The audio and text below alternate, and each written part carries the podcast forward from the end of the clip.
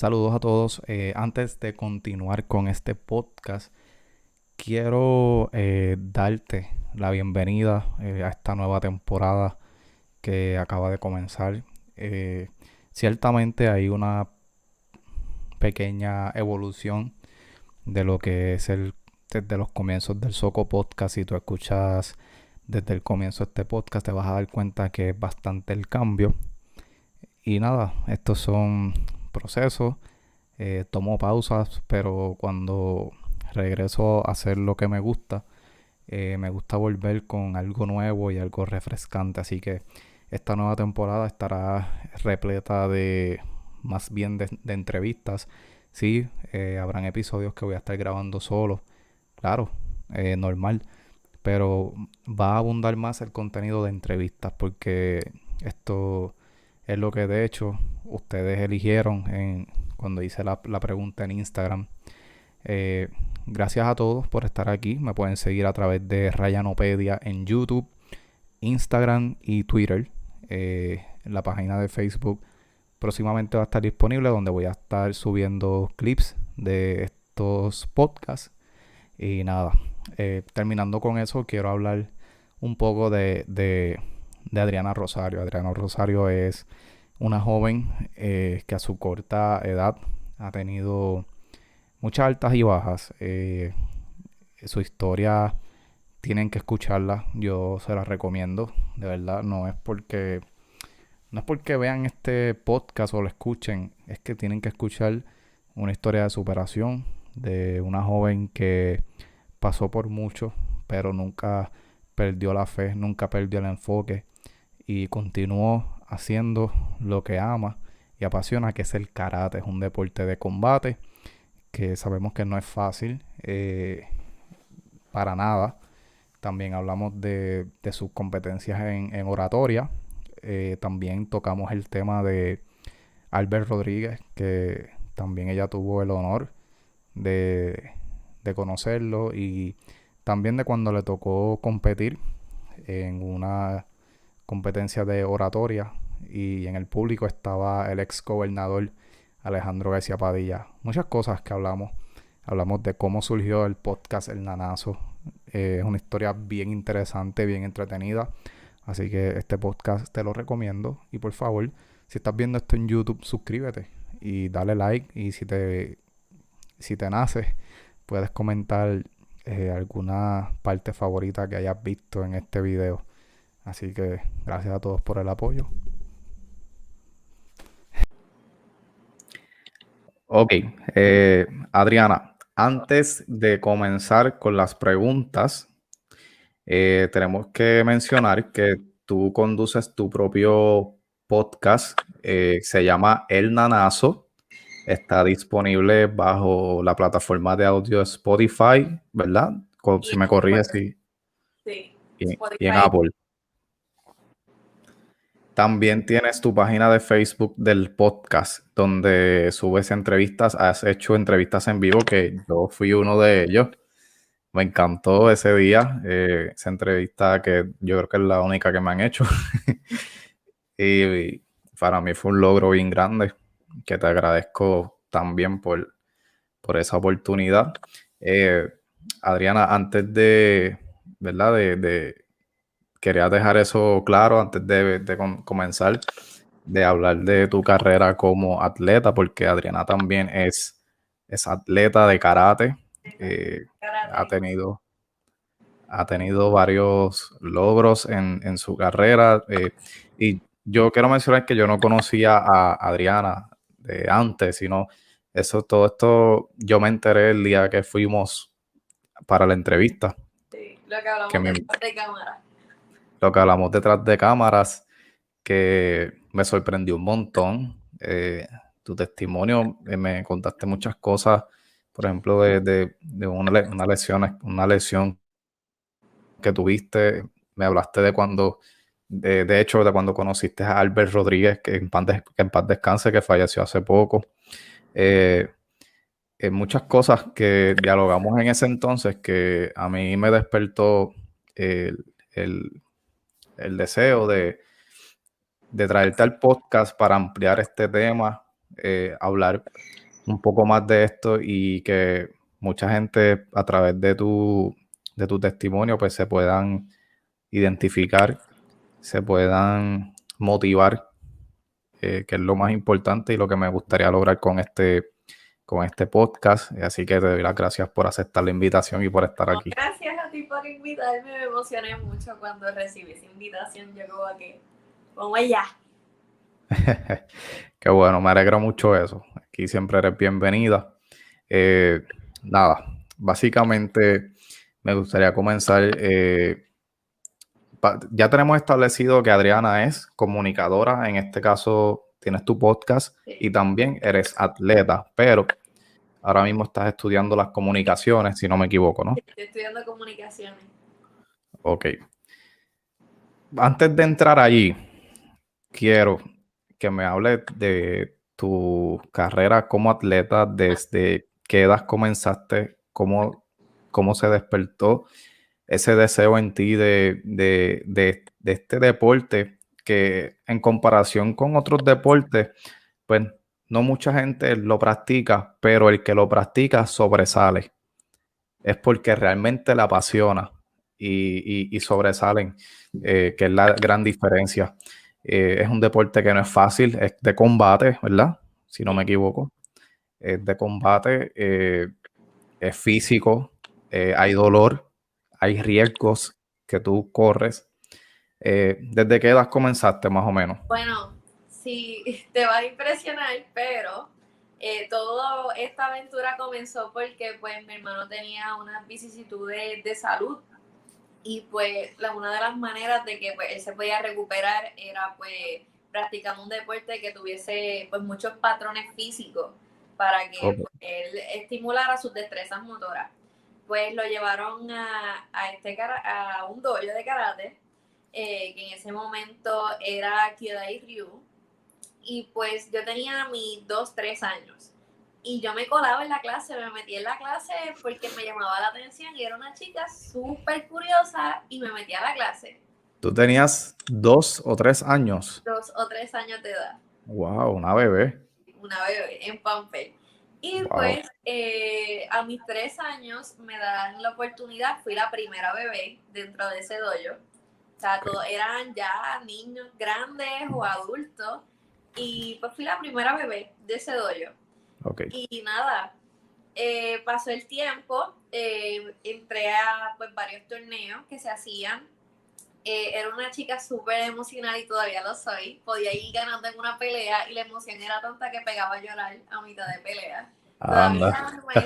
no se explica por qué eso pasaba, pero sí me, me, daba tanta emoción, tanta adrenalina lo que estaba haciendo que lloraba. De Qué raro. Sí.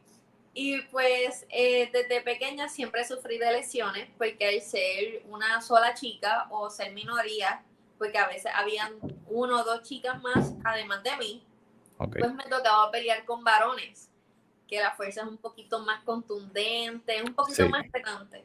Y pues, pues, trabajar con tus emociones cuando pues eso está pasando es un poquito difícil. Puede ser drenante. El karate es un pues, deporte dominado por los hombres. Y obviamente la fuerza biológicamente del hombre va a ser mayor a la de la mujer. Y pues me lesioné mi rodilla, esa fue mi primera lesión a mis cinco años de edad a tus cinco años de edad, estamos hablando de que a esa corta edad tuviste tu primera lección. Mi primera lección fue en mi rodilla derecha y desde ese entonces pues tuve problemas con mi rodilla, pero pues la trataba. Eh, mi segunda lesión eh, fue ya a mis 12 años, que ahí estaba yo haciendo mi tryout para entrar al equipo de competencia de mi dojo. Ya en ese momento habíamos cambiado de sistema y éramos ahora Rey con Ryu. Ok. Y pues ahí me lesioné también mi rodilla en un eh. fogueo dentro del dojo. Fogueo es pues pelea de punto marcado. Y pues me lesioné otra vez la rodilla y pues me dijeron no puedes estar en el equipo si estás lesionada. Y pues para mí eso fue una, como adolescente, para mí eso fue una frustración total que llegó, me enchismé y dije, no quiero, si no puedo estar en el equipo, no quiero karate. ¿A, qué edad fue eso? Discúlpame. ¿Qué? ¿A qué edad fue eso? Discúlpame que te interrumpa. 12 años. 12 años, ok. Sí, y dije, pues no quiero, no quiero karate si no puedo estar en el equipo. Y pues nada, eh, pasan tres años, pasé séptimo, octavo y noveno sin estar en el karate, pero ahí pues tuve unas oportunidades de bailar y estuve como seis meses, no me gustó y pues me salí. No era porque no me gustaba el baile, sino como que la presión que había dentro y el ambiente pues no me gustaba.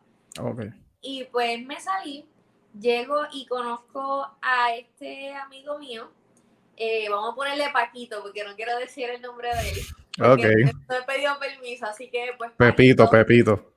Eh, Pepito y ya hacemos una apuesta. Que si yo pierdo esa apuesta, yo tengo que mirar al karate. Y si la gano, no tengo que volver. Da la casualidad que pierdo la apuesta y ese mismo día me pongo el uniforme, me pongo mi cinta, que en ese momento ya yo era cinta marrón, ya estaba al otro lado del río para ser cinta negra, pero pues nada, me pongo mi cinta y llego al dojo sin decir nada. Nadie sabía que yo iba a volver y hasta el sol de hoy que estoy allí, pero eh, papi siempre, mi papá fue es sensei, pero en taekwondo. Mi hermana es sensei también, pero en mi sistema, en los que los dos practicamos, que es Rey con Ryu. Pero yo cuando llegué a duodécimo grado, eh, fui a pues mis primeros torneos, que fue mi primer torneo fuera, fue en 11, que ahí tenía 16 y pues mi primer torneo fuera de Puerto Rico, que lo logré después de muchos años de quererlo hacer, eh, fue a mis 17 años, donde pues yo tuve que lavar el carro, trabajar aparte, dar tutoría, para poder pagar mi pasaje y cumplirle ese sueño que papi siempre quiso, que era que un hijo de él representara a Puerto Rico. Ok, tengo dos preguntas. Dígame. ok, no, tres, disculpa. ok, en, cuestión de si, por ejemplo, si alguien está escuchando este podcast y yo también, y no, no entiende lo que tiene que ver con las cintas, que las cintas por categoría, ¿cuál es más alta? ¿Cuál es más baja? Ok, a nivel de estudiante, eh, la cinta blanca, el cinturón blanco es el más bajo. Pero a nivel de estudiante, el cinturón punta negra, todo es diferente en cada sistema. Claro Hay pues sistemas tradicionales que solamente pues tienen dos líneas en la cinta, que eso eh, da referencia que eres punta, dos puntas, tres puntas, pero en mi doyo es, te voy a enseñar la cinta. Es ok, perfecto. Es así, esta es la punta. Y pues este es el rango más alto como estudiante, la punta negra. ¿Por qué? Porque pues tu último examen como estudiante es pasando de esa cinta hacer okay. cinturón negro. Ok. Entonces, cuando hablamos de taekwondo, eh, me hablas de que tu papá es un sensei en... Hace, que hace tiempo no practica en su juventud. Él llegó a ser maestro. Ok. pero pues obviamente las circunstancias de la vida pues dejó el, el taekwondo, pero sí desde que yo soy pequeña siempre he sido como que entrenada, pero en verdad era un juego de manos Claro. siempre hacía conmigo para yo saber de defenderme. Exactamente. Entonces, taekwondo y karate no es lo, mismo no es lo mismo. Son artes marciales, pero hay diferentes tipos de pelea, a veces las catas son diferentes. Sí, todo varía. Ok, comprendo. Entonces, otra cosa que me, me dijiste que me, me, me, causó shock, me dices que a tus 17 años entras en una selección de Puerto Rico, ¿no? Sí, en el mismo dojo eh, hicimos un equipo de competencia y pues fuimos a Estados Unidos a un torneo de Disney que es ESPN Sports en ese sitio allí. Wow. Y Eso es grande. compitiendo, sí, representando a Puerto Rico. Obviamente puede, podía haber uno que otro dojo que también estuviese representando a Puerto Rico pero el simple hecho de estar en terreno americano, que nosotros también somos terreno americano, pero el simple hecho de montarte en un avión, viajar, prepararte todo un año para ese momento, pues sí.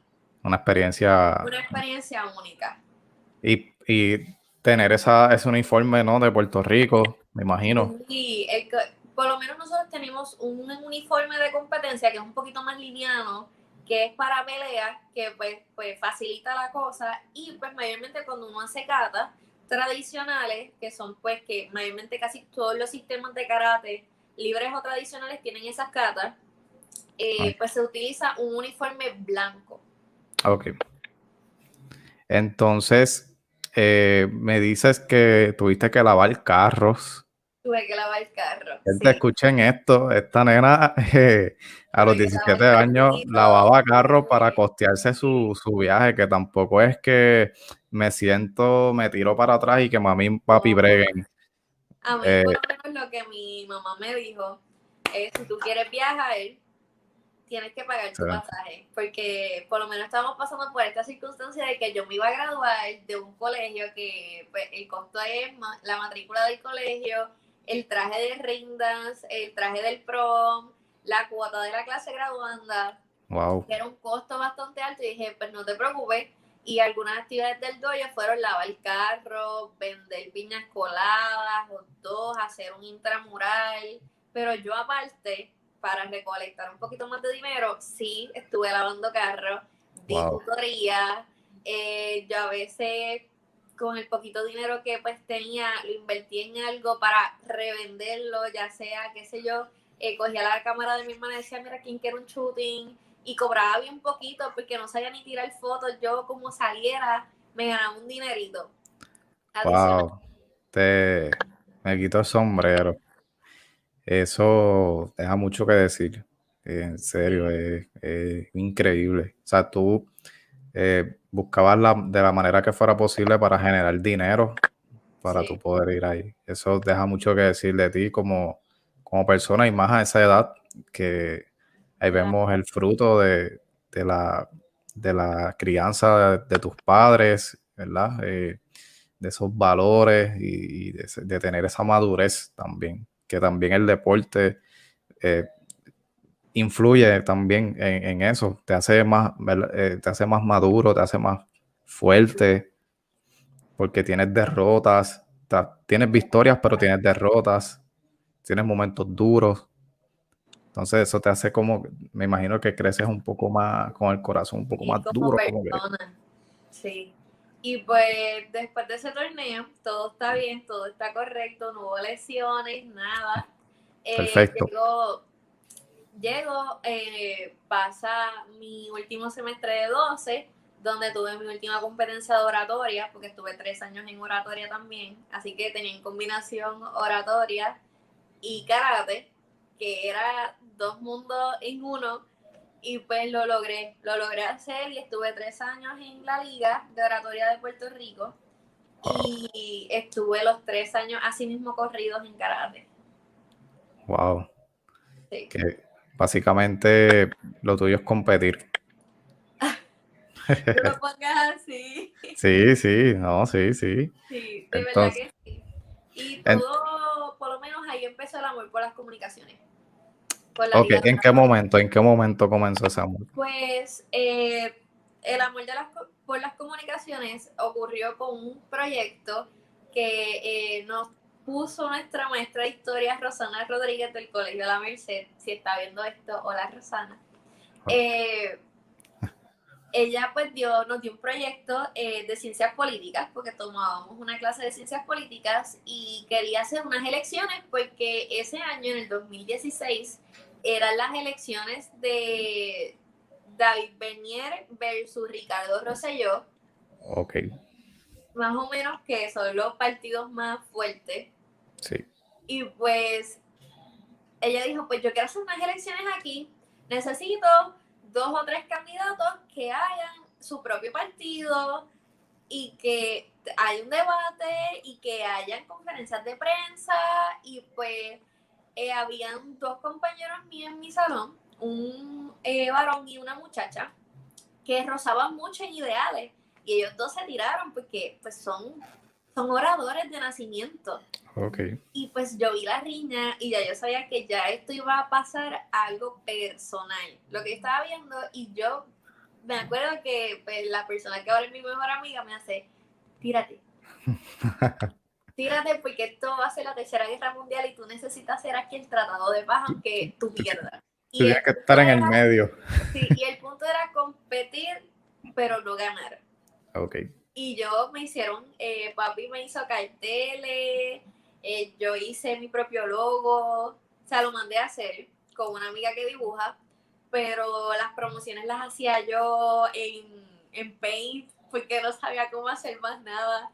Paint, wow. Las hacía en Paint, las imprimía y Eso es Windows. Y literalmente te voy a contar el chiste para que te rías. En las elecciones habían sobre 200 estudiantes que iban a votar.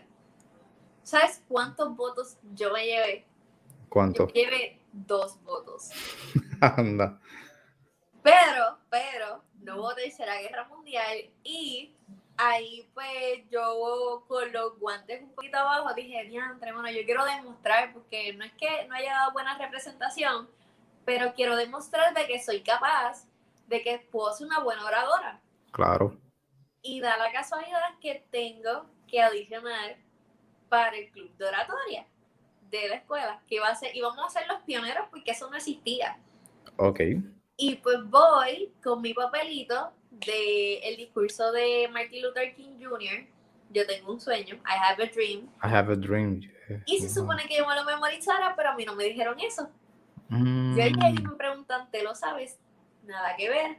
Pero la bibliotecaria ya había leído un par de trabajos míos escritos y me dijo, ¿sabes qué? Lee el papel, pero yo quiero que tú me escribas lo que tú quieras en este papel. O sea, ahí fue que la magia comenzó. O sea que ella básicamente no era que como que te pararas a, leer el, discurso, sino como ella te dijo como que escribieras. Que leyera, leyera todo. Ajá. que en el papel escribiera algo. Tenía que escribir algo. Que saliera de ti. Que saliera de mí. Y escribí, y al parecer pues me cogieron, pero nunca me dijeron por cuál de las dos me cogieron y me pusieron en la categoría de original. Oh, Era escribir tu, propia pieza, montarla e interpretarla. O sea, era todo original. Pero el reto de la Liga de Oratoria en Puerto Rico es que tienes que expresar todo, pero el único instrumento que puedes usar es una silla.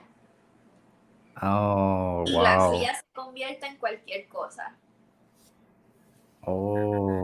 Y eso, ese es el reto. Y en original, pues, por lo menos pues, yo no sabía cómo funcionaba nada, así que yo hice un ensayo de pues, un problema social en Puerto Rico y también de la relación entre una madre y una hija adolescente.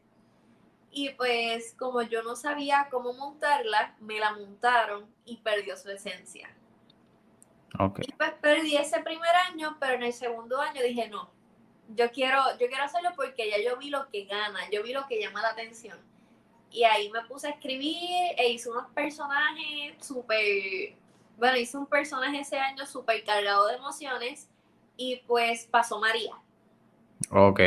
Como se hicieron la competencia, pero eh, unieron muchas escuelas, muchas divisiones, gente que estaba en la división A, que son los top en Puerto Rico, con los de la F, que éramos los, los principiantes, que no sabíamos nada y pues quedé séptima ese año en esa división, en esa melcocha que hicieron de gente. Quedé séptima, empate con una amiga mía, pero quedé séptima de, de, muchísima gente que fue. Un montón de gente. O sea, por lo menos en la liga oratoria, si tú quedas entre los primeros 10 en tu categoría, eres de, los, de los 10 fuertes. Wow eres como que el corillo, sí, el, sí. el, All-Star. Estás entre los primeros 10 o ya tú estás... Y pues en mi último año, eh, mayormente las personas que participan en la Liga de Oratoria de eh, tres años o más, que tú estás desde noveno, que puedes estar cuatro años en la liga, pero después que tú cumplas tus tres años en la Liga de Oratoria, te dan este premio, que es el premio Sancho Panza, no sé si se ve a ver. Eh, ahí. Más o menos, ahí. Sí pues ese premio es el premio Sancho Panza y se lo dan a las personas que han estado activas tres años o más en la liga. Y pues okay. el año, ahí sí que yo boté la bola del parque. Eh, siempre me han gustado los casos de, de criminales, eh, de, mm. Dios mío, de asesinos seriales. en Estados Unidos, porque son historias y con backgrounds bastante, no oscuros, sino como que son personas súper vulnerables que estuvieron así por mucho tiempo y decidieron no serlo más. Es algo, o sea, que me gusta. Y pues le añadí ese carácter a, uno, a mi personaje final con par de cosas que ya me habían pasado, con desbalances emocionales que yo había tenido, y yo creé una bomba de personaje. Y pues llego a la liga oratoria, ya ready para, para dar mi último show, como que show entre comillas, pero para mí era algo especial. Y el simple hecho de yo entrar a un salón y ver al ex gobernador Alejandro García Padilla trajo una presión súper adicional. Muchacho. Súper adicional. Cuando yo lo vi sentado en esa silla, yo dije, ok, hay que respirar hondo, bloquear, yo puedo hacerlo, lo voy a lograr. E-, ¿Él era juez? ¿Qué? Él era juez. No, él era porque no sé si uno de sus hijos estaba participando. Oh, wow.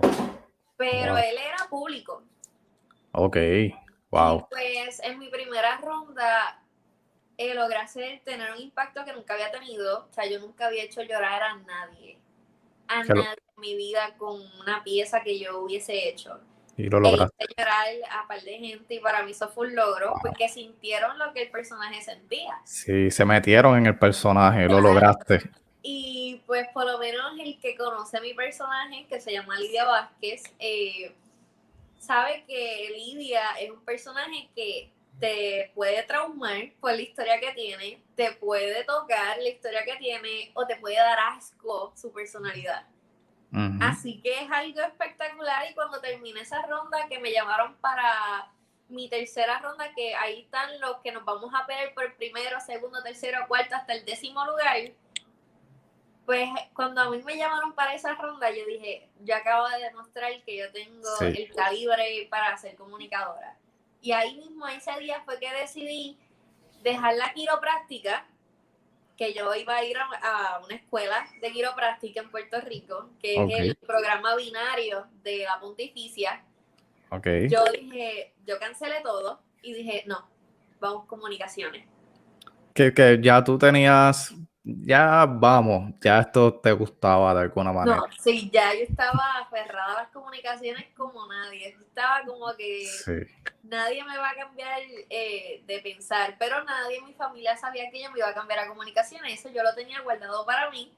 Y terminé esa última ronda, me llaman que quedé sexta, so que subí un escaloncito más. Sí. Y me dan el premio Sancho Panza y para mí eso fue sea, cuando yo traje eso a mi casa, fue como que yo acabo de demostrar que yo no tan solo tengo el calibre de ser de los 10 mejores, sino tengo el calibre y la perseverancia. Wow. de estar ahí. Increíble. Así que si estás en un proyecto de oratoria, si estás en la liga de oratoria, no te frustres, no te quites. Simplemente trabaja y ve desarrollándote. Conócete. Exacto.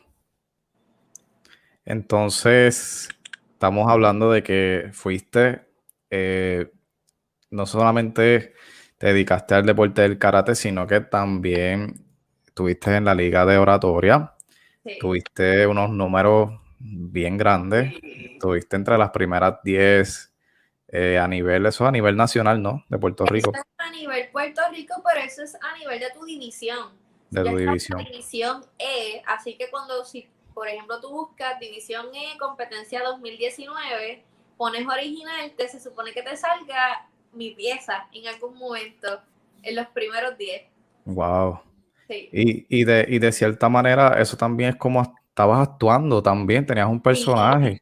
Sí, y era un personaje cargado de emociones. O sea que si tú lograste hacer llorar al público, tú tienes talento entonces también para el teatro, la actuación, ¿nunca te ha llamado la atención? Claro, sí, me ha encantado, pero mayormente la gente me compara mucho por mi personalidad con la comedia. Y realmente yo no puedo montar algo para hacerte reír, no puedo hacerlo porque no me sale. Mi personalidad natural es así. Pero ¿qué pasa? El drama, el llorar, el, el, el sentir el dolor ajeno de un personaje, para mí eso me encanta. ¿Por qué no, por qué no grabas un cortometraje de Lidia Vázquez? Ah, bueno, lo he Es buena.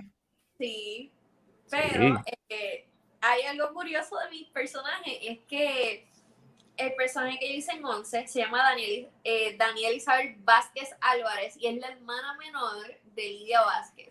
So que yo hice un complejo ya de los Ya- dos personajes. Ya tú tienes una familia. Sí, yo tengo una familia. Sí, Wow. Ah, no, eso es, eh, eso es algo del más allá, ¿sabes? sí. Es un- una imaginación grandísima lo que tú tienes. Y entonces, continúas después del huracán, me, me cuentas que vino el huracán María. Eso fue lo de la competencia que yo estaba en 11.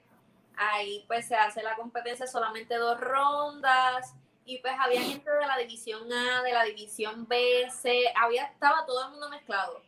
Porque era según las zonas de Puerto Rico. Disculpa el ruido, es que pues papi está No ahí, te preocupes, no te preocupes. tú sabes, bregando con la guagua. Eh, Mm. pues nada, era un melcocheo de gente tan brutal que había gente que, o sea, los que desayunaban, almorzaban y cenaban era teatro.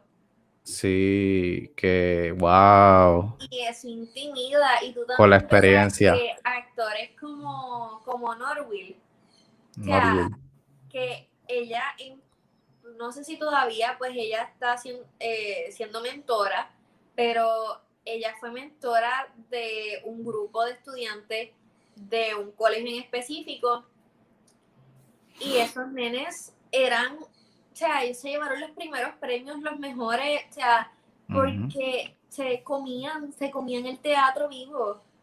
Y pues yo dije, yo quiero ser así, yo me quiero comer el teatro vivo. Y así mismo fue el próximo año, se entrenó más duro. eh, o sea, yo a veces llegaba llena de moretones a casa, que me sacaron un permiso al colegio para yo poder ponerme un uniforme de educación física que me cubriera mis piernas, porque mis piernas estaban llenas de moretones. Pero el- moretones- piso, bregar con la silla. Ok, ok, sí, sí, que te lastimabas también. Sí, porque pues nada, mi personaje era súper cargado y, y se tiraba al piso a llorar, o se tiraba de la silla, o se arrastraba yo- por el piso. No hay un video de eso. Quiero ver eso. Debe estar mi audición, pero yo puedo comunicarme, comunicarme con mi mentora a ver si ella tiene un video Por favor, eh, quiero verlo. Sí, de, mi, de mis prácticas y de mi audición. Por eso te digo que, porque no ha grabado, perdón, un cortometraje de eso, porque, ¿sabes? Eh, es un- se ve que es un personaje Sí, brutal, es, una, es un, un drama a otro nivel. Eh, entonces, tú hiciste algo más con, tú continuaste con el deporte, todavía lo practicas. Sí, todavía lo practico. Ese último año de oratoria, que ahí conectamos otra vez con el karate. eh, antes de graduarme tuve un accidente que se fue el peor. Eh, tuve Ok. un accidente en el colegio, en unos Goofy Games que teníamos. Resbalé jugando baloncesto y le metí un tubo de hierro con mi cabeza. Oh, wow. Y ahí tuve una contusión, gracias a Dios nunca me fui knockout, estuve, no, ve, no tuve visión por tres segundos, pero después la, recuperé y lo más chistoso de todo fue que yo no me preocupé porque me había dado un cantazo en la cabeza. Mi preocupación era que iban a llamar a mi papá para que fuera al colegio porque yo hice algo. Sí, Esa es la pesadilla de todo estudiante, que llamen a tu papá, que llegue a la escuela, que, Sí, que tú le verdad. faltas el día a tus padres, o sea, horrible.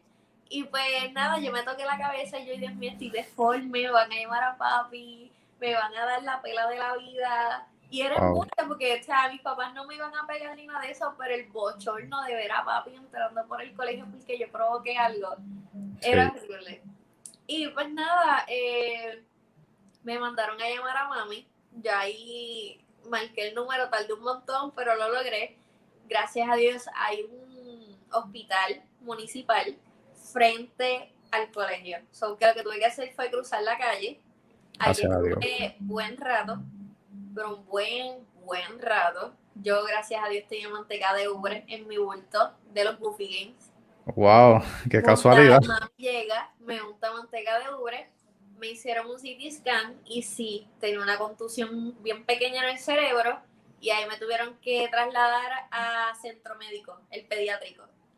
Y ahí estuve una noche sin dormir porque no podía dormir. Simplemente de camino de la ambulancia tampoco podía dormir porque me podía ir por ahí mismo y no volver. Así que estaban bregando con alguna situación de, de vida o muerte. Wow. Pues, yo llego al hospital y yo estoy como que ya estaba súper cansada, yo seguía mojada con el traje de baño puesto. O sea, sí, fue una noche horrible y después me dijeron, no vas a estar un mes fuera del deporte. Y yo, perfecto, un mes, está bien. Y cuando llega la verdadera prueba, que me hacen un MRI, la situación era un poquito más grave, la recuperación iba a ser más lenta.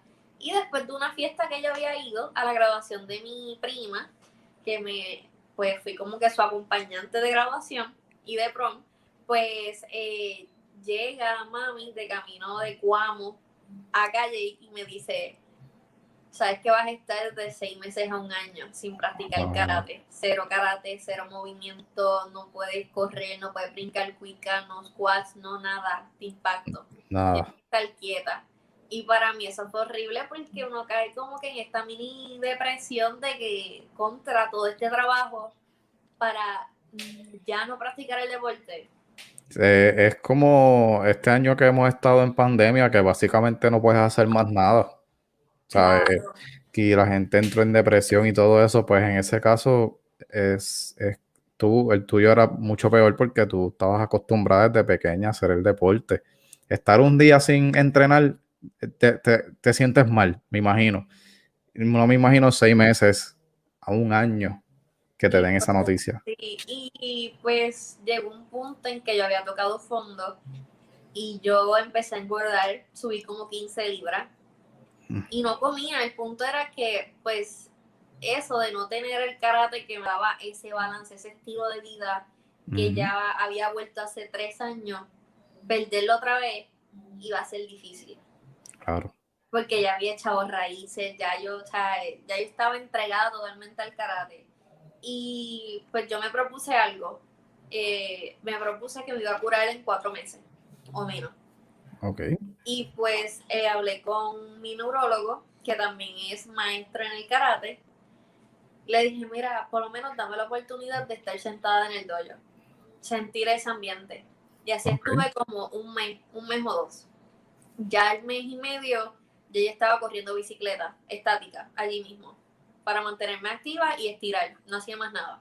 ¿Pero tenías permiso de hacer eso o sí, fuiste? Sí, tenía permiso. Eh, después que no tuviera impacto con la cabeza, pues podía estirar, podía correr bicicleta estática. Después de que mi cabeza no rebotara, mi cabeza no se moviera, todo iba a estar bien. Y pues yo poco a poco fui entrenando aparte y rompí muchas reglas médicas Ok, ahí sí empezaste a romper reglas. Sí, empecé a romper reglas porque me frustré porque no veía mejora. No veía mejora. Sí, y cada vez me mareaba más, me daba dolor de cabeza, se me iba la visión, me caía caminando y dije, no, esto se acabó. Se acabó, no puedo, ya, esto se cura porque se cura. Y me dijeron, mira, la vitamina B te va a ayudar. Yo no soy de tomar pastillas, lo odio lo detesto. Perdonen si hay algún atleta que le guste tomarse sus vitaminas en pastillas. Yo no soy así. Si no son en gummy. Yo soy igual. Diantre, a mí se me hace difícil tragar esas pastillas. Porque pues son grandotas. Vine y como estudiante que soy, investigué qué alimentos tenían vitamina B. Ok. Y las setas, o sea, los honguitos. Las setas son pura vitamina B. Mushrooms. Sí, y yo los picaba, los hacía con mantequilla, los ah. adobaba y me los comía. Uy, yo los odio. yo, no puedo. Estuve así como un mes almorzando, ah. cenando mushrooms por ahí para abajo. Y me fui curando porque me sentía más fuerte y empecé a entrenar. Eh, pero lo tú, tú hiciste por, por la pasión que tú Sí, le tienes al yo, deporte. sí, yo de- decía, yo me tengo que recuperar porque yo tengo que volver a entrar en forma. Yo tengo que, ya estoy en la universidad. O sea, tenía, tenía, tenía esa necesidad de volver porque cuando perdí el karate, también perdí un ser querido. Ok. Porque el golpe fue en mayo y en julio mi tío abuelo, que para mí fue mi abuelo, en per se porque nunca conocí a mi abuelo, murió. Wow. Y eh, ese golpe pues fue el que me hizo como que, no, esto tiene que parar ya, tengo que curarme, tengo que volver a karate. Comí mushrooms ahí como por un mes y empecé a entrenar normal. Normal y cuando pues me tocaba pelear decían no le den en la cabeza y había gente que se le olvidaba y me daban en la cabeza. Oh, wow. Y yo sentí el mareo y volví otra vez, me ponía los guantes y vamos a pelear. Sí, Wow. porque para mí no había, no, no había puerta que dijera quítate. O sea, enganchar los guantes, no, Excelente. no había oportunidad para eso. Excelente. Este, esta historia de verdad me encanta y es, es inspiradora por demás. Y ahora sí, y yo misma veo hacia atrás y digo, wow, el crecimiento. Sí. Y pasó un año de ese accidente y no, pasaron como ocho meses. Ya yo estaba completamente ready, ya yo estaba, tú sabes, ready to go. Y me noquean en el karate. Wow. Ahí pues me asusté. Gracias a Dios no fue por el lado del golpe, que es mi lado derecho. Me dieron por el izquierdo. Pero como sea, pues el knockout fue knockout. Ok. Y me levanté. No, el orgullo que yo tenía y el orgullo que yo tengo, a veces hay gente que confunde eso con ser humilde. Y yo digo que yo soy súper orgullosa. A mí para, si tú me noqueas, yo voy a mil veces, antes de caer al piso, yo voy a descender, yo recupero mi vista y créeme que voy a volver. Yo no duré ni 30 segundos sentada en el piso bebiendo agua. Me di un pasito de agua, me lo tomé y yo estaba de pie. Y te levantaste rápido. De pie para ir a, a pelear otra vez. Wow. Sí, a mí de verdad que todos estos años de estar pegando con varones y todo esto me ha ayudado a tener una fuerza mental que yo creo que no muchas chicas tienen dentro del deporte. Eso, Eso pasa mucho porque hay muchas chicas que están acostumbradas al tacto liviano, al punto marcado y cuando se encuentran con alguien que ha estado toda su vida eh, teniendo fogueos con varones más fuertes que ellas, más altos que ellas, mayor que ella, pues ya uno se acostumbra fisiológicamente a que a recibir el golpe. claro. Y no te afecta tanto. Sí. Y no me afecta tanto, exacto. Y eres un rival más peligroso también Sí, para ellos. Sí. Y pues me pasa a veces que fogueo con otras muchachas y se me olvida quitarme el chip de que son muchachas. Mm, y de- Y pues por eso a veces le caigo mal a la gente, puede ser en un torneo, puede ser en una clase, por, por eso. Porque se me olvida de que estoy peleando con mi mismo sexo y que puedo ser más suave, más... cogerlo más easy. Bueno, pero también deporte es deporte y, Deporte es deporte, claro y está. cuando, cuando tú estás en el área de combate y eso se está dando, ya son otros 20, ya venimos a competir. Claro. Para mí, el que eh, es amiga mía fuera de un torneo, fuera del ring, somos amigas, vacilamos y todo esto, pero dentro del ring mi cara cambia, mi actitud cambia, porque en las artes marciales a la gente se le olvida mucho esto, combinan mucho la amistad con el deporte. Mm, Y cuando estás en combate, ustedes no son amigos, hay respeto, eso sí, claro, respeto por tu contrincante. claro. Pero eso de que vas a vacilar dentro del ring, eso no pasa. Y la gente que tenga esa mentalidad siempre va a fallar dentro del ring. Ok, Y eso es muy importante. Si eres atleta, tú sabes, y tu compañero o tu amigo está en el otro equipo, tú, o los dos tienen que dar lo mejor de sí. Eso sí, siempre va a haber respeto y eso es lo que va a hacer que la pelea sea intensa y sea bonita. claro. pero mezclar la amistad con el deporte en acción es muy peligroso porque se puede tomar como algo personal. Sí. Y créeme que he pasado por ahí. Y he tenido que aprender a dividir lo que es amistad de lo que es el deporte. Porque cuando uno lo mezcla, ahí es que pues cree, se crea el problema. Exacto. Sí. Entonces, eh, tienes por allí unos logros. Ah, sí. eh, sí. puedes, si puedes mostrarlos y describirlo en qué, en qué momento lo ganaste. Claro, mira, Eh. ya yo te enseñé el Sancho Panza. El Sancho Panza, que es el premio de oratoria de cuando. Ah, sí, mira, te voy a enseñar el del séptimo lugar. Es que las tengo amarradas porque se me pierden. Claro, Mira, esta es la del séptimo lugar. séptimo lugar. Sí, está por Eso ahí. es ora- eh, Oratoria, oratoria. Sí, esta es competencia 2018 que dice División Norte. Ahí eran todas las escuelas que iban, estaban localizadas en la región norte. Ok. Sí. Eh, esta fue mi medalla pues, de graduación, que pues atratiza original, que es mi categoría. Ahí Y esta fue mi última medalla, que esta dice sexto lugar, división E. Ok. Sí. Y pues, eh, como ven que les enseñé esta cinta ahorita, tiene un nudo, porque esto simboliza las artes marciales que tú terminaste este camino y que comenzaste uno nuevo. Ok. ¿Está Wow. Cada vez que un estudiante tenga un examen, pues su antigua cinta se le hace un nudo así, y esto simboliza que terminaste este capítulo y comienzas otro. Ok. Entonces, ¿cuál es, cuál es el mayor, la mayor cinta en el mayor logro en eso de karate? De verdad, no sé ni qué decirte, porque después del cinturón negro, eso sigue por ahí, por ahí, por ahí, por Mucho. ahí. Sí, y hay diferentes títulos después de Sensei. O sea, te puedo decir que está Renchi, Chihan, Kiyoshi, Hanchi. O sea, Es un mundo. por ahí trabajo, sí. Eso es otro, una cosa de otro mundo.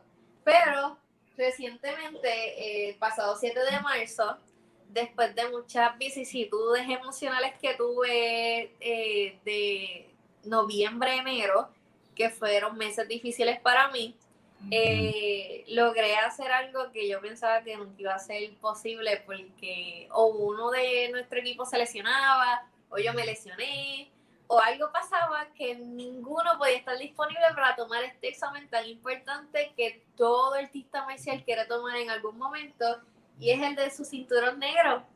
Ahí está. Aquí está, aquí está la, aquí está la Durísimo. muestra. No, espérate, y para que no piensen que la compré en Wish, mira, tiene, tiene el dragoncito y tiene el nombre Rey con Ryu de mi academia.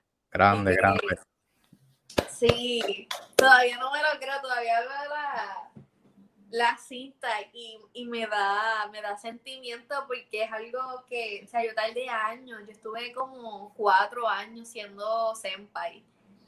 Y Wow. ya para mí ese era como mi nombre, senpai. Y llegar a ese rango tan importante, ahora en casa somos tres maestros de artes marciales Sí, lo da la familia. toda la familia. Ah, Y y toda- eso sí, al que esté escuchando este podcast, te quiero hacer una invitación de que no te sientas mal si uno de tus familiares no es que no te apoye en el deporte, sino que se preocupa tanto por ti que no prefiere participar en tu desarrollo. Me pasa mucho, mi mamá siempre le ha, aterro- le ha aterrorizado yo estar en un torneo y recibir un mal golpe. Siempre. Siempre, mami, nunca ha ido, solamente ha ido a un torneo mío, uno, en Puerto Rico y el, el segundo que fue fue el de Estados Unidos. Después de ahí no ha ido a más ninguno porque le da miedo. Le da un miedo terrible ver a su hija golpeada, le da miedo. Así que no se preocupen, ustedes le traen su, el premio que se hayan ganado, la foto, pero no se preocupen. Eso es sumamente normal que uno de los padres como que esté un poquito más preocupado por el hijo. Sí, eh, es sentimiento de padre. Sí, por lo menos papi, papi me tira allí como si yo fuera un gallo de pelea y está desde afuera coachando, grabando, es una chulería. Es un privilegio. Que que para mí es un honor cada vez que yo voy a un torneo, para mí yo no estoy ni, ni representando mi rango, para mí estoy representando mi apellido, Exacto. porque es algo que uno lleva en la sangre. Claro, y, y luego también que tu padre tiene ese reconocimiento de sensei en taekwondo que no, no, eh, tú vas a hacer todo lo posible por porque ellos se sientan felices, este, orgullosos. Orgullosos porque por lo menos las conversaciones filosóficas que he tenido con papi han sido esas, de que él se sienta súper orgulloso de tener alguien que, que le gusta lo mismo que a él le gusta. O sea, tener, tú sabes, siete hijos y que ninguno en algún momento le gustaba o le apasiona lo que a ti te apasionaba hace tantos años en tu juventud y que pues desde pequeña esa última semillita que tú trajiste a este mundo sea una copia tuya en las artes marciales, para mí eso es como que lo mejor. La, la mejor conexión que tengo con él creo que es esa. Excelente, excelente. Sí, eh. ah, y antes traje a Pepa. Pepa, ok, vamos a hablar de eso ahora. El, el Nanazo. El Nanazo es tu podcast. Eh, háblame de cómo surge la idea de, del karate al podcast. Eh, claro. ¿cómo, cómo, cómo nace ese, ese, ese proyecto? Bueno, todo comenzó con un juego de dominos. Un juego de dominos. Sí, un juego de dominos porque eh, mi apodo es Nana desde pequeña. Ah, ok. Y pues mayormente yo en los juegos de dominos me envolvía tanto que hacía algunas jugadas que yo no me daba cuenta. Espérate. estaba haciendo. No me digas que en vez de chuchazo le dije nanazo. No, no, no, no. Está cerca, está cerca. Pero en verdad que yo hacía jugadas y a veces yo trancaba el juego a mi favor y podía hacer un tranque pero sumamente alto de punta y yo llevármelo sin darme cuenta. Y pues eso que no tiene explicación, eso espontáneo, se le llamó el nanazo. Y pues eso me lo puso mi tío, que tiene un podcast también. Que ¿Tu tío? con café. Sí, el podcast se llama Negocios con Café. Sí. Sí, y pues nada, eh, él grababa mucho en la emisora de la universidad. Y pues ahí yo, para motivarlo, le escribía mensajes positivos que me llegaban a la mente. Yo me inspiraba y en un post-it se lo escribía porque los dos, yo estudiaba en la misma universidad que él trabajaba. O trabaja. Y pues se los dejaba en la oficina. Se los escribía y se los dejaba en la, en la, en la oficina. Y eso poco a poco se llamó el nanazo. Un mensaje positivo, el nanazo del día. Y siempre era mm. miércoles el nanazo. Y pues estaba hablando con un compañero mío de comunicaciones, que también tú, lo conoces, Edgar. Eh, Edgar, sí, Edgar, Arqui, Arqui López. Pues estábamos hablando de hacer podcast en algún momento. Y yo le dije que me gustaría hacer un podcast y me hace, pues hazlo. O sea, aprovecha este momento y hazlo. Él es una super persona. que me dijo, hazlo porque tienes talento. Y yo, ok, y pues ya yo estaba en otro proyecto, eh, me salí de un proyecto en el que estuve y ahí dije, voy a crear el nanazo. Esto hay que hacerlo porque es algo que me apasiona y algo que me va a ayudar a desarrollarme. Todo empezó como un proyecto de desarrollo dentro de las comunicaciones. Ok, Y terminó siempre, empezamos con lunes de nanazos, podcast grabados, después empezamos con los podcast live, nuestra primera entrevista y seguimos por ahí, por ahí, por ahí, por ahí, por ahí. Y pues eh, cogimos un mini break en noviembre por pues, unas situaciones emocionales que yo tuve. Pues me cogí un break bien un poquito, fue como una semana lo que yo estuve fuera y después volví. Y ahí fue que te entrevisté a ti y ahí como que pausé las entrevistas en enero, febrero y marzo, igual que los podcasts, ¿Por qué? Porque pues la universidad ya estaba un poquito más pesada, un poquito más densa, pero el canal siguió vivo porque pues seguíamos con los lunes de nanazo, seguíamos con mensajes positivos o fotos, o seguíamos con ahora los videos de karate que mantienen el canal vivo. Así que el nanazo no tan solo es un podcast, sino es un canal donde pues me vas a ver como atleta, me vas a ver como comunicadora, me vas a ver como una persona que te va a inspirar todos los lunes para que sigas tu semana. Así que es algo que es multifacético. Exacto, te van a ver en diferentes fases. claro. y pues hablando de Pepa. Pepa, ¿de dónde es? ¿Qué? ¿Por qué? Ok, el que ha visto el nanazo sabe que siempre en las, en las entrevistas o en los videos se ve un como un cochinito. Eh, ¿Realmente es Peppa Pig? No, se llama Pepa la Chona. Ah, ok. Se llama Pepa la Chona, pero se le dice Pepa. Y esto fue un regalo que me hizo mi papá de Navidad, hace unas navidades atrás. Nos regaló a toda la familia, pero eh, pues algo que siempre me ha gustado es hacer un cosplay, pero de una caricatura de Disney Channel que se llama Mabel Pines. Mm, ok. De Gravity Falls. Y pues antes yo tenía braces y mi pelo era súper largo. Y me parecía, porque hasta en la personalidad me parecía. Y pues Mabel tiene un cerdito de mascota. Y dije, pues yo quiero mi, mi, mi mascota. Y pues dije, oye, ¿qué nombre le puedo poner? Y sí, lo de Pepa es por Peppa Pig. Pero en vez de ponerle Peppa Pig, le pusimos Pepa la Chona, pues como estamos en Calle, y en Calle es como el pueblo del lechonero, ah. después se llama Pepa la Chona. Wow. ahí está el boom. Sí. Qué lo que era. y pues terminó siendo la mascota del programa porque pues también me inspiré mucho por lo que es el youtuber Aaron Play, que tiene a, Rodolfo. Sí, mascota del programa. Pues yo dije, ¿por qué no tener una mascota en el programa? Y se ha vuelto parte de la sensación de, del canal. Y es una idea bien original y eso te distingue también. Claro, y pues Pepa ha sido inspiración de muchas cosas, aunque es algo de hule.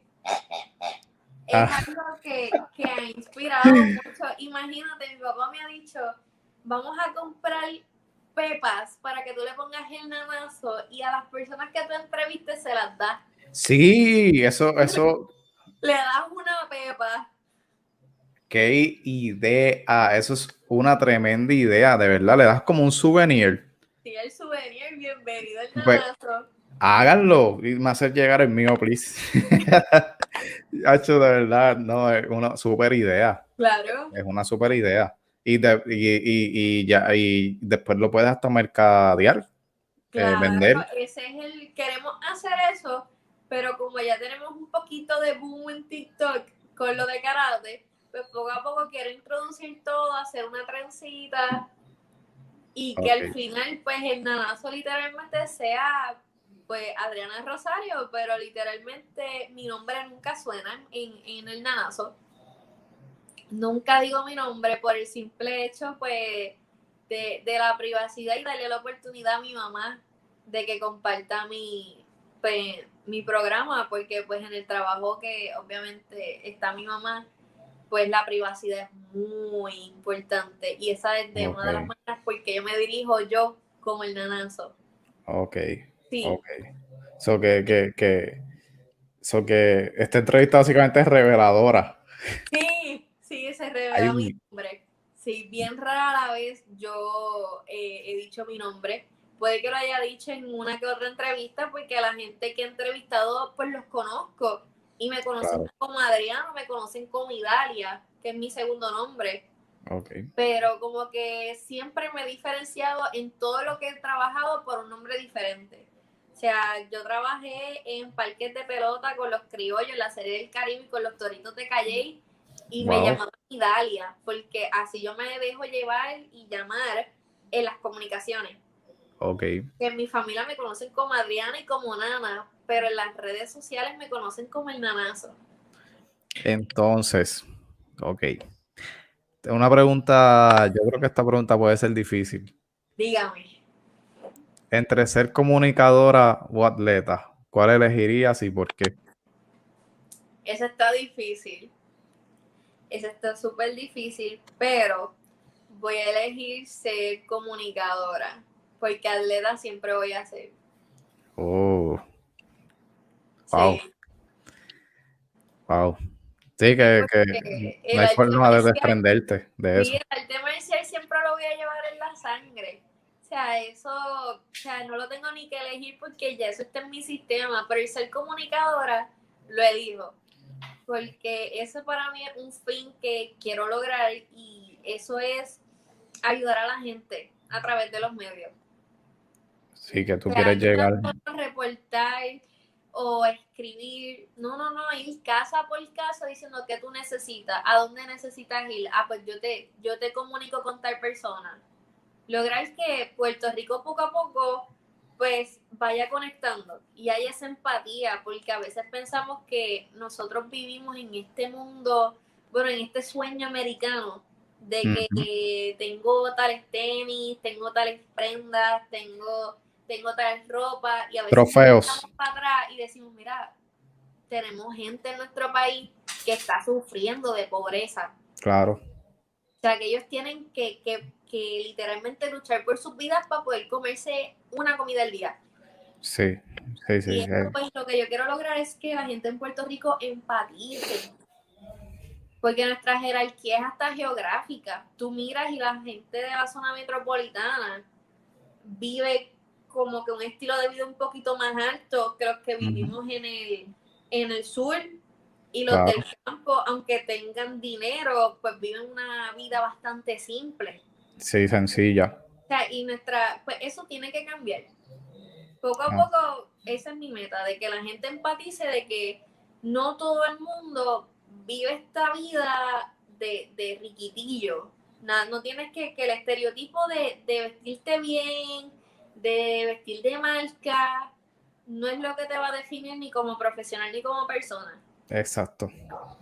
Así que, y siempre lo he visto como atleta. O sea, yo he estado al lado de atletas que realmente no han tenido las oportunidades de vida que yo he tenido de pues, tener el uniforme al día, de tener el equipo al día, que o sea, lo que tienen son unos guantecitos y eso a mí me toca. Y ahora mismo, un ejemplo, si yo tengo equipo en condición y yo lo voy a cambiar por gana, el equipo que yo tengo, viejo, yo no lo voy a votar. Yo mayormente, y esto lo tengo de costumbre, siempre se lo doy al novato del doyo.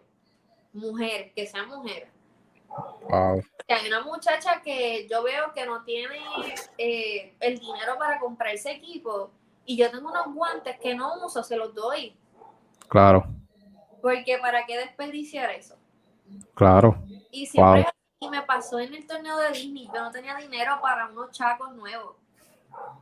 Y la campeona de ese torneo en Chaco vino donde mí y me regaló unos chacos de ella. Wow, es Chacos que eh, ¿qué cosa es el Chaco? El... Chaco, no los tengo cerca, se me olvidó traerlo, pero son eh, dos palitos que se llaman en japonés motos.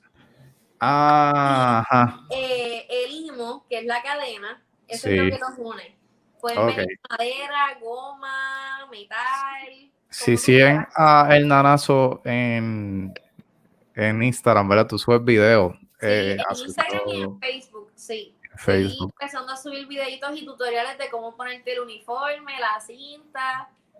Sí, vamos a hacer un par de tutoriales para que la gente sepa que las artes marciales no, es, es algo fuera de este mundo, sino que cualquier persona lo puede practicar y más en estos momentos que los seres humanos nos estamos viendo vulnerables porque nos atacamos mutuamente.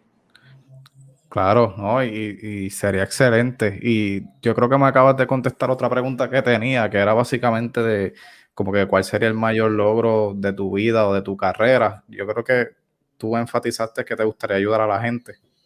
Sí, mi mayor logro ha sido eh, como comunicadora, tener gente en mi programa que inspire, gente que, que venga desde abajo y una de esas personas fuiste tú que te traje el programa porque me encantó tu historia y dije, este muchacho tiene que salir en el nanazo, porque hay jóvenes como él que necesitan ese eh, ver esto, decir que es posible para poder lograrlo.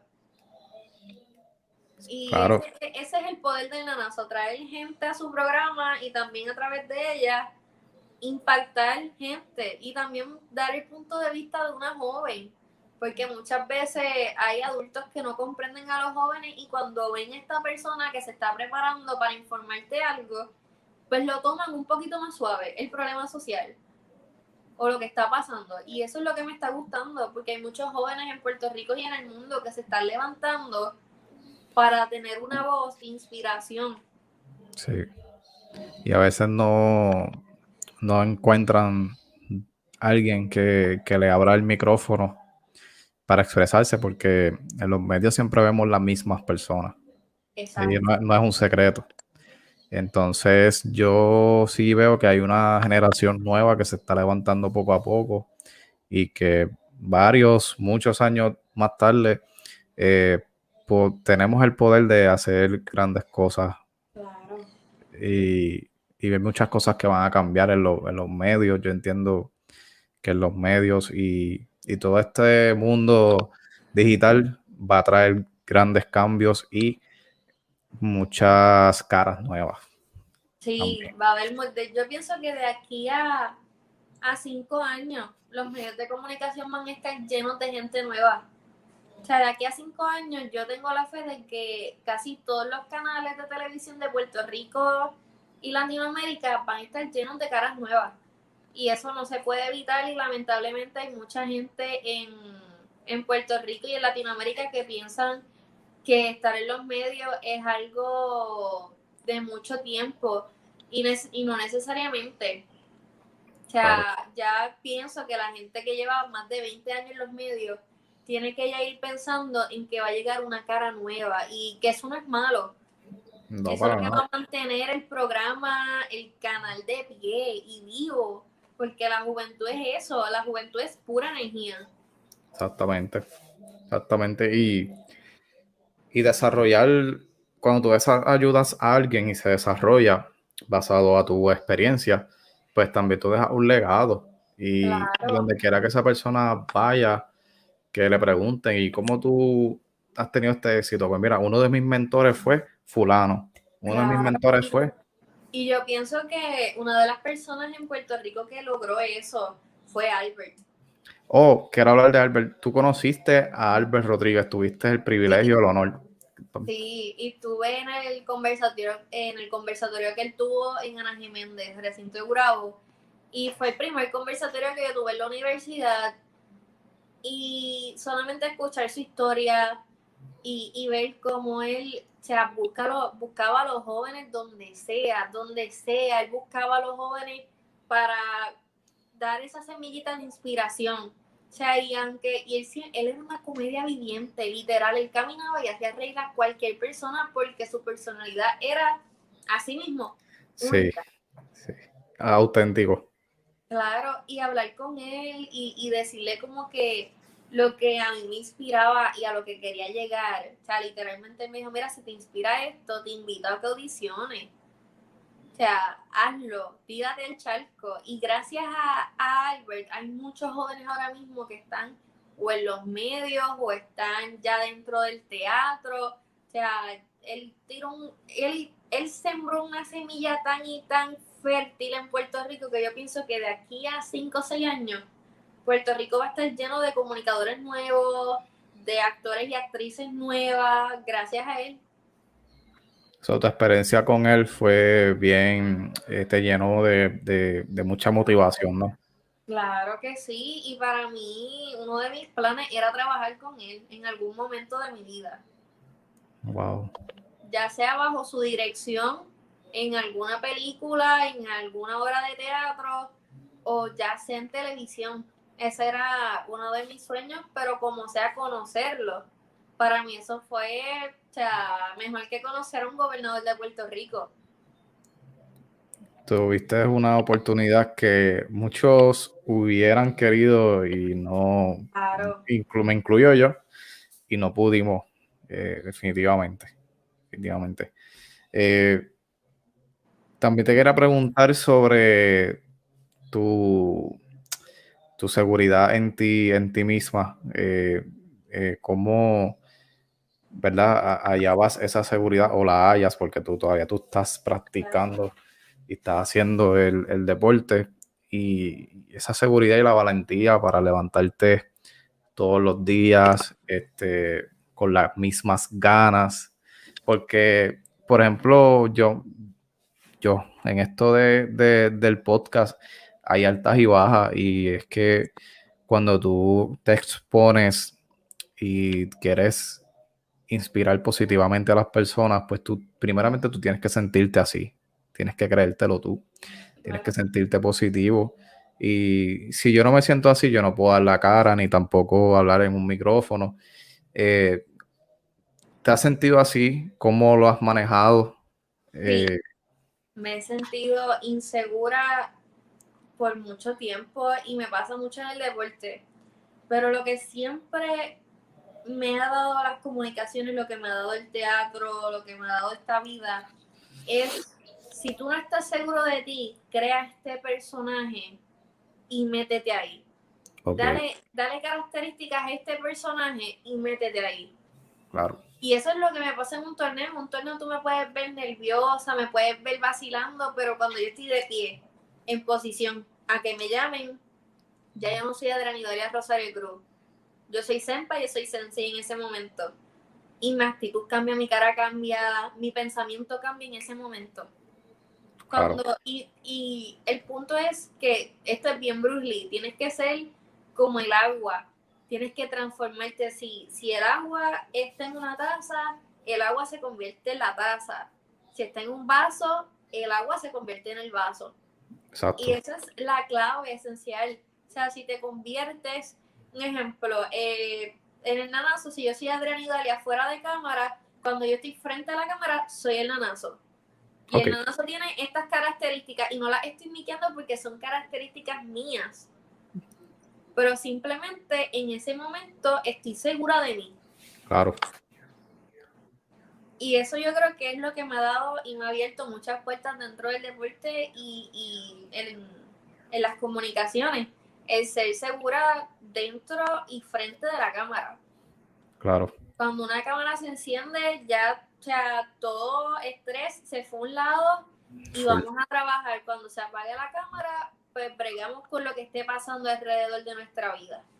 Exacto, ya ahí no, no tienes que pensar en otra cosa. Tú entras en un mundo que, por ejemplo, sí, yo también lo siento así. El show debe seguir. O sea, es como que la luz se encendió, ahí vamos. Se apagaron las luces, pues vamos a bregar con lo que tenemos siempre el compromiso debe ser lo importante.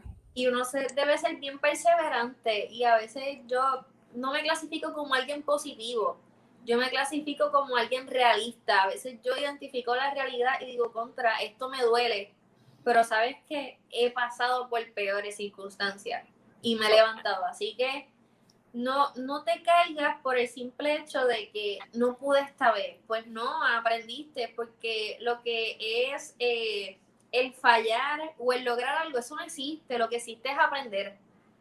Aprender. Aprender, porque tú no, tú no fallaste, tú no perdiste, tú aprendiste. Claro. Y eso, y eso es lo que a mí me han enseñado. Tú no, no perdiste en un torneo, no, tú aprendiste a ser más fuerte. Tú no perdiste o fallaste en una entrevista, ¿no? Tú aprendiste de, tu error. Claro. O sea, así que y todo comunicador, toda persona, toda atleta se debe quitar de la cabeza que su peor miedo es el fallar en esta vida. Tú no fallas, tú aprendes. O sea, y si tú no vives la vida que nos da Dios, o sea, vas a estar estancado.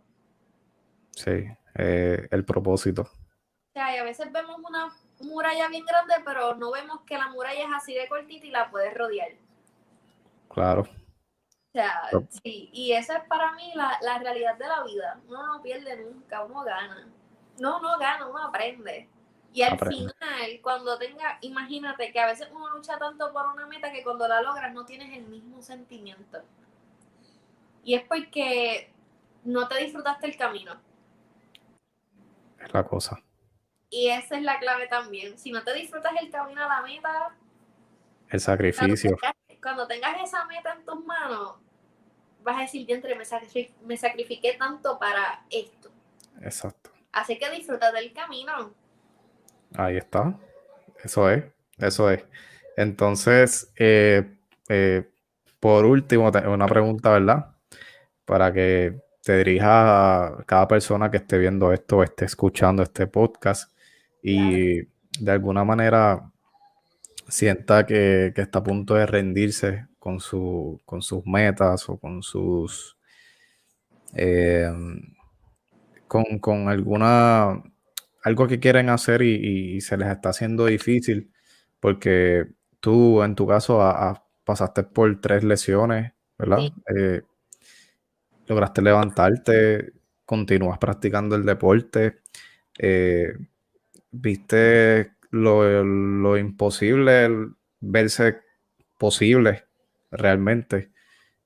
¿Qué tú le dirías a alguien que está a punto de, rendirse en este sueño de los medios, de la comunicación o de atleta? Claro.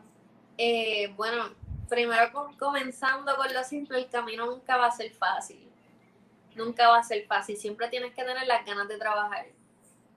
Y siempre va a venir gente venenosa a tu vida. Siempre va a haber, va a haber alguien, va a haber una víbora. Siempre va a haber porque sabes que cuando tú eres fuerte, cuando tú eres diferente, cuando tú eres único en tu clase, el envidioso va a estar siempre buscando la manera de hacerte la vida imposible. Siempre porque ven algo especial en ti y ven que tú puedes cambiar el mundo de la manera en que ellos no lo han podido cambiar. Y siempre va a estar esa víbora o esa víbora ahí intentando de sacarte del camino. Tienes que ser perseverante es bien importante, ser perseverante y enfocarte. Y no rendirte, porque a veces que tú quieres enganchar los guantes, está bien, enganchalo. Pero que eso no pase de una semana. Que no pase de una semana. Porque, por ejemplo, eh, a veces cuando se nos rompe una uña a las mujeres, tú puedes llorar 30 segundos, llora 30 segundos y se acabó. Y o sea, y sigues con tu vida, porque la vida sigue, no puedes parar. O sea, y en, los medios de comunicación, así es la vida. Si tú te quitaste, se te quita del camino porque esto sigue, esto es un mundo que sigue eh, rodando con o sin ti. Sí.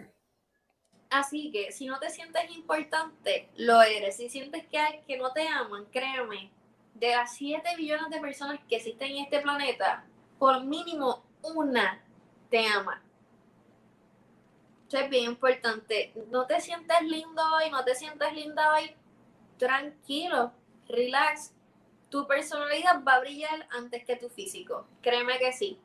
Y lo último y más importante, siempre ser puntual. Porque tu primera impresión no es lo físico y no es tu personalidad. Tu primera impresión es la puntualidad. Y si tú eres eh, puntual, créeme que te van a abrir muchas puertas. Ahí está, señoras y señores. Adriana Rosario del podcast El Nanazo, atleta, karate y una luchadora de la vida. Eh, Adriana, tus redes sociales. Pues me pueden buscar en Facebook como arroba el nanazo PR y en Instagram como arroba el underscore nanazo PR. Ok, Ahí van a encontrar todo el contenido. Y del podcast no tienes TikTok todavía, ¿verdad? No, pero sí tengo una persona que es público, que es arroba Adriana Rosario 4. 4. Sí. Que ahí van a ver a Adriana eh, con rutinas de, del deporte. De los chacos, sí. Y si les interesa también, ahí pueden aprender. Me imagino que te pueden contactar también. Sí, me pueden contactar. Yo no tengo ningún problema en que se eh, conecten conmigo de alguna manera u otra. Y si necesitan que yo les mande un video de cómo se pone el uniforme, la cinta, cómo funciona tal patada, yo busco la manera de enseñarla. Sea yo o trayendo a alguien de otro sitio que, que a través de mí lo, lo enseñe. Excelente. Importante que cuando entren a Facebook vean el contenido del nanazo, las entrevistas, vean a esta joven eh, entrevistando. Eh, inclusive tienes hasta una entrevista con tu eh, maestra. de karate, sí. excelente. Así que vayan, conózcanla, denle la oportunidad. Esto es parte, somos parte de, lo, de, de las personas que nos estamos levantando para el futuro tener un espacio eh, y, hacer algo nuevo, algo diferente, nunca perdiendo de perspectiva, ¿verdad? Eh, y poniendo en primer lugar los propósitos que tenga Dios para nuestras vidas. Así que gracias, gracias, muchas gracias, por estar aquí. Gracias por traerme. Así que Ah, ha sido un privilegio.